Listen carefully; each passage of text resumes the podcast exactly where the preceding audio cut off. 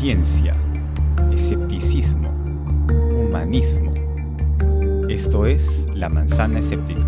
Hola, bienvenidos a La Manzana Escéptica, un programa promovido por la Sociedad Secular y Humanista del Perú que busca popularizar la ciencia, sus teorías y contenidos en un lenguaje que esté al alcance de todos. Este programa es promovido por Testigo 13 de Javier Ponce y JB Pix, Florida. En este caso estamos en una transición, hemos dejado Onda Digital y ahora estamos de vuelta a los estudios, bueno, en este caso en los estudios de Testigo 13 y posteriormente en los estudios de La Manzana. Así que espero que nos sigan. Eh, hemos tenido que lamentablemente regrabar la edición, pero hoy estamos eh, nuevamente al aire. En este caso tenemos como invitado a un buzo científico. Eh, les apuesto que muchos no han conocido alguno de esos. Son esos científicos aventureros que no solamente se quedan en el laboratorio, sino que buscan la evidencia allá afuera, en los lugares más agrestes. Y en este caso justamente es la Antártida, ¿no? que es uno de los lugares más inhóspitos del planeta. Entonces vamos a hablar específicamente sobre qué es un ecosistema y también sobre cómo se afectan esos ecosistemas enmarcados específicamente en la Antártida, ¿no? ¿Qué está pasando actualmente en la Antártida? ¿Está siendo afectada realmente por el calentamiento global?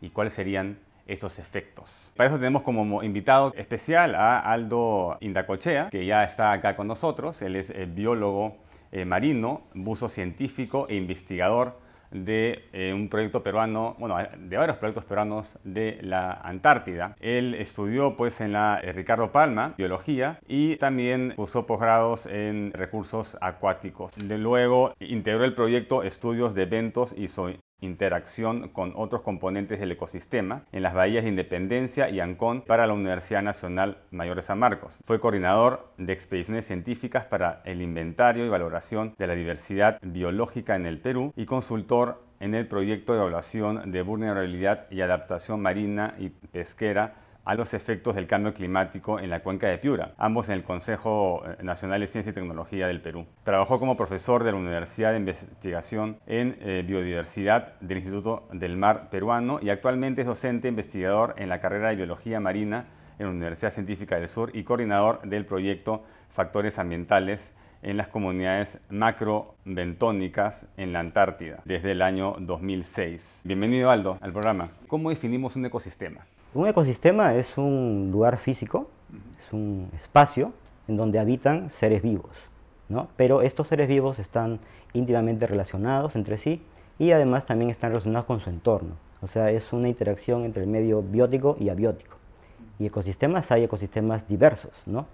Eh, grandes ecosistemas como todo el planeta, y de ahí podemos ir este, restringiendo, digamos, de acuerdo al interés, digamos, del, del estudio, en ecosistemas más pequeños, como pueden ser ecosistemas del mar, o dentro del mar pueden ser algunas zonas, como tenemos por ejemplo el mar peruano, es un ecosistema, y reducirnos incluso a lugares muy pequeños como podría ser un pequeño charco de agua. Entonces es una definición variable que depende eh, en lo que quiera uno investigar. De acuerdo a eso define los límites del ecosistema. El límite es variable, ¿no? pero la definición es una. Es un ambiente que está limitado de alguna manera, que eso es lo que puede ser arbitrario, para, eh, o que alberga, digamos, este, unas comunidades que están relacionadas o muy relacionadas. Entonces hay ecosistemas más cerrados que pueden estar aislados del resto y eso fomenta pues la evolución probablemente y sistemas más abiertos, ¿no? Donde, donde, hay, donde las piscinas genéticas interactúan. Claro, no, no es que existan barreras muy este, bien marcadas a veces entre los ecosistemas, ¿no? Entonces podemos tener animales que pueden pasar de un ecosistema a otro, migrar, pero como tú dices también hay ecosistemas cerrados, aislados, ¿no? que son precisamente, por ejemplo, los que llamamos extremos, ¿no? que puede ser un río que tiene determinadas características que no hay alrededor de eso, entonces se forma un ecosistema muy, muy cerrado, donde solamente algunas especies pueden estar adaptadas a ese sitio. ¿Qué tipos de ecosistemas hay? ¿Y qué amenazas tienen estos ecosistemas? Eh, ecosistemas son muy diversos. ¿no? en el mar peruano, por ejemplo, o en el mar en general, tenemos ecosistemas que pueden ser ecosistemas muy costeros, muy este, someros, de poca profundidad, que es lo que más conocemos, donde digamos, la diversidad es muy alta.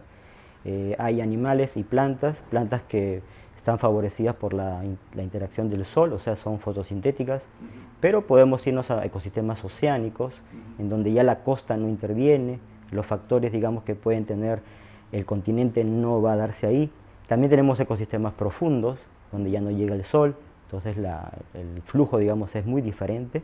Y así, ¿no? O sea, uno puede encontrar, digamos, en el mar y en todos los lugares ecosistemas muy variados. Entonces se le puede llamar ecosistema montañoso, ecosistema... Claro, podemos delimitarlo porque son los Andes peruanos, es un ecosistema, la tundra, las sabanas, este, el, bosque amazónico, el bosque húmedo, podrían ser pequeños ecosistemas. Estos microclimas también uno puede focalizarse. Este límite puede estar dado por el clima, o sea, por la, la variable climática. ¿no? Por ejemplo, el bosque húmedo es un, bosque que no está separado de otros bosques, pero la variable climática es muy importante para darle la característica de bosque húmedo. ¿Qué amenazas son las más importantes para esos ecosistemas? Sí, hay diversas amenazas. nosotros estamos este, expandiéndonos, de alguna manera estamos destruyendo ecosistemas a nuestro alrededor. Eh, muchas veces ecosistemas que no conocemos, sin conocimiento estamos eh, haciendo que las ciudades crezcan o estamos utilizando recursos de muchos lugares sin darnos cuenta que estamos destruyendo ecosistemas complejos y no tenemos muy claro las consecuencias que podría darse, digamos, al destruir estos ecosistemas. Entonces, amenazas hay muchas. Después también tenemos demasiado arrojo de desperdicios. Arrojamos desperdicios a los cuerpos de agua, todos los cuerpos de agua van a dar al mar, el mar se acumula los desperdicios, usamos este, envolturas plásticas, usamos combustible fósil. Entonces, todo esto son realmente amenazas en los ecosistemas que tenemos en el planeta. ¿Por qué la Antártida es un buen lugar para estudiar estos ecosistemas? Siempre tratamos de comparar, digamos, el estado en el que se encuentra un ecosistema. Entonces, ya es muy difícil encontrar un ecosistema dentro de, o mejor dicho, cerca a nosotros, en los continentes que habitamos, que no haya sido impactado. Entonces, eh, encontrar un lugar que tenga, digamos, eh, o que se haya conservado desde hace miles de años sin el impacto antrópico, por así decirlo, es un buen laboratorio, es un buen lugar. Nos permite saber, digamos, cómo era o cómo debió haber sido realmente muchos ecosistemas que tenemos en los continentes donde habitamos. Entonces, porque muchas veces nosotros pensamos de que lo que observamos son ecosistemas saludables o que están, digamos, sin impacto, pero estos ya han sido impactados hace mucho tiempo y su respuesta, o su funcionamiento ha sido alterado. Me comentabas que, la basura eh, en realidad pasa a ser microscópica, pero el plástico está en todo el planeta. Eh, y, y, uno de los pocos lugares que quedan medianamente vírgenes es la Antártida, porque hasta ahí llega el plástico. Claro, el, plástico o los, los este, plásticos en general, porque son muchos tipos de plásticos, van a parar al mar, estos se van a comenzar a particular, se vuelven partículas muy pequeñas, pero no van a desaparecer en miles de años. Entonces eso ya está, digamos, distribuido en todo el planeta, como microplásticos. La Antártida no está extenta de esto, ¿no? allá también hay microplásticos, de alguna manera afecta a los individuos, sobre todo los animales muy pequeños, que ellos ingieren o filtran el alimento del agua. Entonces e, en ese momento también van a filtrar estas partículas y las van a retener en sus sistemas digestivos.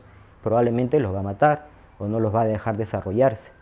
¿No? Y además de eso, bueno, hay plásticos y ya se habla de islas de plásticos, pero hablamos de plásticos grandes, ¿no? Eh, pedazos o restos sintéticos de gran tamaño que flotan a la deriva muchas veces en los mares. ¿Qué evidencia hay eh, de que el calentamiento global esté afectando la Antártida también? Ya existen estudios que nos dan, digamos, evidencias de que hay un derretimiento de los casquetes polares. En la Antártida ocurre de que hay zonas de la Antártida que están siendo más afectadas que otras. Incluso hay algunas zonas que se están enfriando, pero mayormente son pequeñas áreas, pero la mayor parte de la Antártida está siendo afectada y sobre todo la península antártica. ¿Por qué? Porque hay cambios o hay corrientes marinas que han elevado su temperatura, puede ser medio grado, puede ser un grado, ¿no? Y eso está produciendo que el derretimiento en los veranos de las capas de hielo de la Antártida aumente. ¿no? Eso trae consigo consecuencias como el aumento, por ejemplo, de las partículas que van a dar al, al mar, también el, solo hecho de eh, disminuir el área de esta capa blanca que tenemos en la, Antártida hace que el mar se caliente más, no, no hay ese, reflejo de, la luz solar, entonces el mar eh, absorbe calor y se calienta. Entonces eso va a ser como, o sea, por ahora parece que es lento, pero eso se va a ir incrementando rápidamente si seguimos así. Eso también hace que el agua pierda salinidad. El mar siempre recibe sales, ¿no? En todos los ríos está recibiendo, o sea, aporta sales al mar. Lo que sí nos preocupa es, por ejemplo, el pH, ¿no? la acidez. Entonces, al nosotros estar arrojando, por ejemplo, gases invernadero, estamos este, llenando la atmósfera de ciertas partículas, ciertos gases, que de todas maneras van a pasar al mar. Y esto, eh, el mar, si bien es cierto, absorbe gran cantidad de esto y, digamos, lo convierte en materia orgánica, lo utiliza, los organismos lo utilizan, pero no es, no es para siempre, o sea, no es que va a soportar la cantidad que hay ahora. Entonces, el pH comienza a bajar. Eh, al haber un pH bajo, eh, todos los organismos que están, digamos, o que utilizan el carbonato de calcio, como una materia prima para hacer sus cuerpos, las conchas, los exoesqueletos de los crustáceos, va a disolverse, se van a descalcificar, como ocurre con nosotros. Con los dientes, cuando tomas gaseosa, igualito. Pero esto ocurre, ellos son, digamos, desde que nacen, cuando son pequeñas larvas. Mm. Entonces son muy indefensos, son animales muy pequeños que recién se están formando y en ese momento ligeros cambios de la acidez los van a destruir o simplemente no van a seguir creciendo.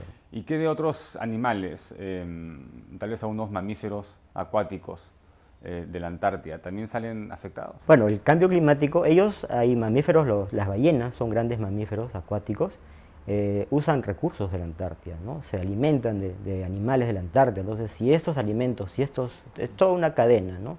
si yo corto, digamos, el eslabón, el primer eslabón que podría ser el fitoplancton, que también depende de la acidez del mar, y de luego el krill, que es el que filtra el fitoplancton, y después la ballena se come fitoplancton. Entonces, si yo corto un eslabón de la cadena, mm. arrastra al resto. Alteras todo el ecosistema. Tiro todo el ecosistema abajo. Y son, digamos, este, los, los grandes mamíferos requieren muchísimo alimento, entonces, para poder mantener esas poblaciones. ¿Y qué de los pingüinos em, emperadores, estos documentales que, que son impresionantes? ¿no?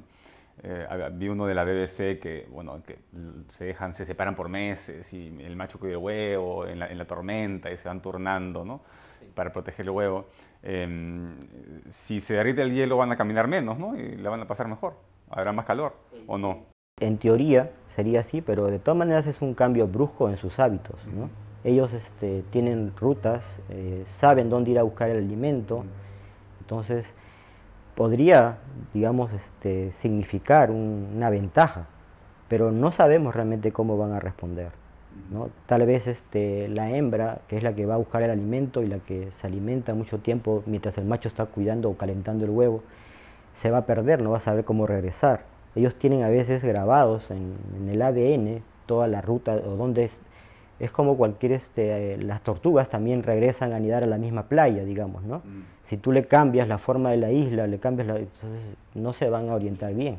Claro, tiene que estar en el ADN porque no ven a sus padres, ¿no? No les enseñan cómo regresar. ¿Qué se podría hacer para conservar estos ecosistemas frágiles? Están los gobiernos, felizmente, eh, poniéndose, digamos, o tomando acción, ¿no? Por ejemplo, uno de los impactos muy grandes son las pesquerías. Las pesquerías no controladas o descontroladas, por así decirlo, ¿no? la sobreexplotación pesquera. Entonces los gobiernos de Europa pues, explotaron en demasía sus recursos y están totalmente ahora abocados a recuperarlos. Entonces ahora ellos nos están enseñando un poco eh, para que no nos pase lo que les ha pasado a ellos. Entonces deberíamos tomar esa lección como una, o sea, para no cometer el mismo error. Entonces, eh, felizmente nosotros todavía no estamos en el, en el, digamos, en el punto de no quiebre, ¿no? Y entonces eh, ahora todavía podemos hacer algo, podemos mejorar el manejo de las pesquerías y eh, evitar, digamos, colapsos o que nuestro ecosistema sea, digamos, por ejemplo, en, otros lugares los recursos no es que desaparecieron, sino fueron reemplazados por otras especies, pero especies que no son comerciales, especies que no sirven para el alimento humano. Entonces, eso, por ejemplo, es algo, y eso felizmente los gobiernos y gobiernos grandes se están dando cuenta. ¿no? ¿Y, qué del krill? ¿no? Porque siempre se habla de la, posible hambruna que vendrá en el futuro por el crecimiento poblacional y, la, y tal vez no se puede ampliar las zonas agrícolas, etc. ¿no? El krill es, es, este crustáceo que hay, hay un, parece que hay toneladas, ¿no? Eh, miles de toneladas que se podía explotar, no hasta agotar el, recurso tal vez, pero sí de una manera sostenible y que podría alimentar al, mundo entero. Estamos ante un problema que es la extracción y lo que es la industria pesquera. Entonces, los expertos ahora dicen, bueno, no es que debamos dejar de sacar peces, ¿no? pero lo lógico, lo inteligente es no usar, digamos, esos, esos alimentos, porque estamos sacando, por ejemplo, peces en el mar peruano para hacer harina de pescado, para luego alimentar a otros peces, o en el peor de los casos, alimentar ganado. Deberíamos comenzar a buscar, digamos, alimentarnos directamente, por ejemplo, de herbívoros, ¿no? de animales herbívoros, no carnívoros, porque estar alimentando carnívoros es un desperdicio de, proteínas. es un cambio que tiene que haber, es un cambio en, los gobiernos, es un cambio, digamos, de todos nosotros.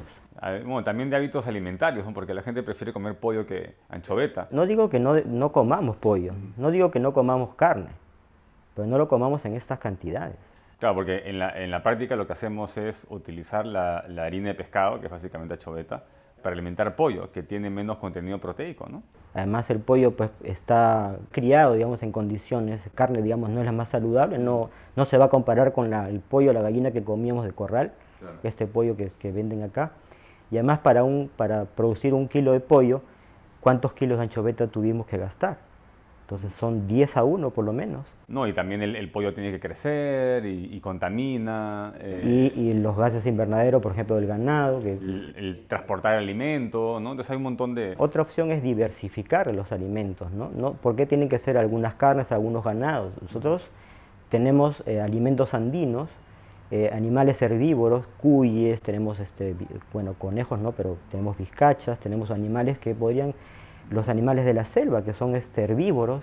No sé si nos, puedes contar así brevemente cómo es la experiencia de, ser un buzo científico, o sea, eh, preparar el material, meterse a un lugar. Y bueno, el, bucear ya es una experiencia increíble. ¿no? Yo desde chico siempre quise hacerlo. Yo recuerdo que de menor de edad me metía a la piscina y trataba de aguantar lo más que podía bajo la piscina. Entonces yo y yo crecí pues en la época de Jacques Cousteau, entonces para mí el mundo submarino era algo fascinante. Felizmente tuve la, suerte de tener gente que me comenzara a adiestrar, enseñarme, y ya cuando me convertí en biólogo, eh, me dediqué a eso, o sea, yo dije, yo tengo que ver lo que está abajo, tengo que ver cómo viven los animales, entonces bajé. Y ahora obviamente la disciplina del buzo científico es, no es simplemente un buzo, sino es que hay que preparar todo lo que, el estudio, o sea, todo lo que significa poner el equipo listo, tener las herramientas, porque ahí abajo no me puedo olvidar nada, o sea, no puedo subir para traer cosas o no puedo equivocarme. Entonces, todo tiene que estar, digamos, fríamente calculado. Mayormente la concentración está en el trabajo del científico, pero un buzo sabe que también tiene que concentrarse en el, en el, alrededor. Estamos en un ambiente que no es el nuestro. Bueno, tienen eran unos tiburones que seguramente no atacan, ¿no? porque están en todos los mares del mundo a una ballena o, focas tal vez? Acá en el Perú uno puede bucear con ballenas, o sea, acercarse a las ballenas. Eh, a mí me ha pasado ya que he estado buceando y de pronto, bueno, las escuchas y, volteas y aparece por el costado. Eh, mantarrayas, esas gigantes, ¿no? que pueden medir este 4 o 5 metros de envergadura. Pequeños tiburones, yo nunca me he cruzado con un tiburón grande, pero no, no significa que no existan acá. Sí puede uno cruzarse con un tiburón de vez en cuando pero hay tiburones pequeños, toyos, los toyos son tiburones, hay peces increíbles, bueno, los lobos de mar también es muy bonito bucear con los lobos, los y, lobos... Y, se acercan a veces, ¿no? Son curiosos. Bajo el agua ellos no temen, están en su ambiente, eres tú el que no estás en su ambiente, entonces ellos se dan cuenta de eso y vienen y son, sobre todo los pequeños, se te pegan, te rozan, te golpean. Yo, yo, yo un curso de, de, buceo y eh, fuimos, hicimos una, una prueba en, en Pucusana y un lobo marino se me acercó y, de golpe y me puso la cara así, perdí todo el aire, tuve que salir, estaba en el fondo, tuve que salir, estaba con snorkel, pero sí son muy, muy entrometidos. Y aún te has quedado enganchado, te, te ha faltado el oxígeno. Bueno, hay, una, emergencia. le llamamos incidencias, ¿no? No, tratemos de no hablar de emergencias. sí ocurren, ¿no? Y obviamente todo es error nuestro, o sea, Mm. o, del equipo. El equipo también hay que tenerlo bien controlado, a veces falla el equipo. Se puede bucear con tanques o con compresoras. Entonces, para el trabajo científico a veces es más práctico utilizar compresoras. Entonces, las compresoras no las manejamos nosotros, las maneja la persona que está en la lancha arriba, en, ¿no? en superficie. Entonces, a veces sucede que las compresoras se apagan. Entonces uno queda con una pequeña reserva de aire, ¿no? Entonces estás ahí abajo esperando que la vuelvan a encender, no la encienden, no sabes si, subir o no subir. Pero abajo también te pueden suceder cosas como eh, se obstruye, por ejemplo, el regulador, mm. eh, se te acabe, bueno, eso sería un pecado, que se te acabe el aire de un tanque, o como dices tú, engancharte, ¿no? Bueno, eso le pasó a mi mamá una vez, estábamos buceando y se, eh, había un, un bote, digamos, en el fondo del... Bueno, estábamos a 10 metros nomás, creo, 5 metros de la, de la superficie, pero eh, se quiso meter por uno de los huecos del bote, salió por el otro y se, y se enganchó con la ropa de baño, no sé, con bueno, fue en realidad mi hermana la que la sacó, ¿no? La desenganchó, ¿no? Para sacarla de ahí, ¿no? Sí, pues una regla, una regla general es que nunca se bucea solo, y, y, los buzos tienen que estar siempre mirándose qué le sucede al otro. Uno, uno puede perder a un compañero muy rápido así de esa manera, ¿no? Claro, bueno, supongo que si tienes tanque tienes un poco más de tiempo si te enganchas, ¿no? Para sacarte...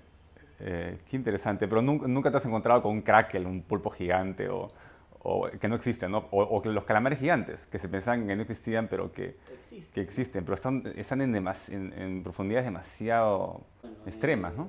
He visto peces, bueno, barracudas, mm. tiburones pequeños, bueno, los pulpos no hay que tenerles miedo, esos animales no, no, hacen nada. Morenas, las morenas que también les, las están estigmatizadas como que te van a sacar una cabeza, un dedo. Sí, ¿no? No, tampoco lo hacen. Ahora, en lo que sí, por ejemplo, tenemos mucho cuidado cuando buceamos en la Antártida, allá hay un predador tope que es la foca leopardo. Mide 6 metros de, largo y en la, su boca es una boca inmensa donde entra fácilmente una cabeza del ser humano. Entonces, y ya ha atacado muchos buzos, ¿no? Ahora, no lo ataca para comérselo, solamente lo ataca porque es curiosa. Y tú eres un elemento raro ahí. Entonces, un poco para jugar, un poco para averiguar qué cosa eres, pero ha matado gente. Pero esta acá puede ser peligrosa. No sé si em, quieras comentar algo eh, sobre una página, una investigación a la que quieras eh, referirte. Bueno, nosotros eh, estamos con un proyecto desde hace ya 10 años. Hemos hecho 7 expediciones a la Antártida, ¿no? Este proyecto lo que busca es eh, averiguar si es que los cambios, el cambio climático o el calentamiento global de alguna, de alguna manera afecta a las comunidades del evento, como mencioné. Entonces, eh, la idea es reunir data, información, que nos permita en el tiempo comparar esta información y eh, ver si es que esto está ocurriendo un cambio y a qué se debe el cambio precisamente. Entonces, ya la primera etapa de la averiguar qué hay, qué organismos hay, cómo se distribuyen, ya se terminó. Eh, nosotros hemos participado en eventos eh, a nivel internacional porque todo esto acá que hacemos en Antártida es un esfuerzo que hace el Perú por el Programa Nacional Antártico que lo lleva el Ministerio de Relaciones Exteriores. Entonces, eh, tenemos que divulgar la información, la llevamos a los congresos, la llevamos a los colegios, o sea, la labor que tenemos nosotros de difundir es bastante, digamos, simpática, bonita, pero también tenemos que tratar de hacerlo. Entonces, esta, este canal también nos sirve para difundir un poco eso. ¿Para qué tanto interés que el Perú esté en la Antártida y que haya investigación en la Antártida? Porque los otros, otros países pueden hacerlo, tal vez, ¿no? Con, más recursos. ¿Para qué tenemos que invertir nosotros en, en investigar? Es parte de nuestro compromiso con el planeta. El Perú tiene que asumir ese reto también de proteger la Antártida. La Antártida ahorita está bajo un régimen de un tratado internacional, el Tratado Antártico, que lo que hace es eh, prohibir, digamos, cualquier actividad extractiva en la Antártida. De manera que los países solamente pueden ir a hacer investigación, a conocer, a levantar información, a difundir la información, pero, por ejemplo, nosotros deberíamos estar muy preocupados de conservar la Antártida porque la Antártida es un recurso, sobre todo el recurso más importante es el agua. Mm. Entonces, eh, a todo el planeta le va a hacer falta el agua en el futuro. No es que nos vaya, el combustible, ya hay combustibles alternativos, eh, qué sé yo, muchas cosas hay alternativas, pero el agua potable no va a haber alternativa. Todo el agua la tenemos contaminada con pesticidas, con metales, o sea, totalmente degradada, ¿no? Entonces, y es muy caro desalinizar el mar, entonces eso solamente va a servir para algunos. Pero la mayor cantidad de agua dulce está en la Antártida o está en los polos, son los casquetes polares. Entonces, eso ahí es, creo, eh, la mayor importancia que debemos tener como país. Claro, porque me contabas que el continente está hasta sumergido por la cantidad de hielo que se ha ido, bueno, eh, que se ha ido acumulando durante miles de millones de años. Una vez salió una noticia advirtiendo al público de que el calentamiento global va a derretir estas capas, eh, digamos, que han estado congeladas desde hace mucho tiempo y van a liberar bacterias primitivas que, que podrían generar la siguiente pandemia y erradicar la especie o algo así. ¿no? Y otros dicen que no, que en realidad esas bacterias pueden dar información genética que nos ayude en la investigación e inclusive descubrir nuevos medicamentos o nuevas propiedades. Siempre hemos estado expuestos a la aparición de nuevas este, bacterias o nuevos organismos que podrían hacernos daño. Pero bueno, eso se hace de manera felizmente bastante controlada. O sea, por ejemplo, en la Antártida hay personas que trabajan buscando, digamos, bacterias, por así decirlo, que están totalmente aisladas. Es muy posible encontrar en ellas eh, principios que nos puedan ayudar muchísimo a solucionar problemas de salud, digamos, ambientales, etcétera, ¿no? Muy bien, bueno, Aldo, muchas gracias por haber venido a La Manzana, estuvo muy interesante. Eh, creo que hemos aprendido bastante de lo que es un ecosistema y eh, de cómo estudiar un ecosistema, sobre todo la experiencia que tienes como, como uso científico, creo que es importante, deberíamos eh, ver la manera de incentivar para que más científicos también sean un poco aventureros, ¿no? porque la información a veces no se recolecta en un laboratorio, sino hay que ir a, campo. Eh, bueno, esta fue una edición más de La Manzana Escéptica. Tuvimos un programa más corto por esta vez. El siguiente programa vamos a tener una sorpresa, así que espero que nos sigan en la siguiente edición. Mi nombre es Víctor García Belaúnde. Les recuerdo que este es un programa promovido por la Sociedad Secular y Humanista del Perú.